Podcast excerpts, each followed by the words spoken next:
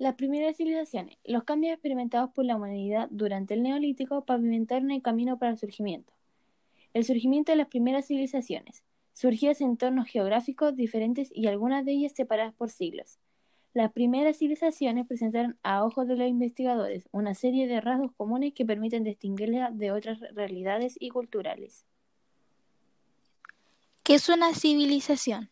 Una civilización es un grupo de personas que poseen características en común, sistema político y social definido, una cultura en común, religión, lenguaje, etc., se encuentran ubicadas en lugares específicos y de forma permanente, normalmente cerca de fuentes de agua, poseen una cultura urbana y desarrollan normas sociales que todos siguen. Las primeras civilizaciones se desarrollaron gracias a los cambios experimentados durante el Neolítico.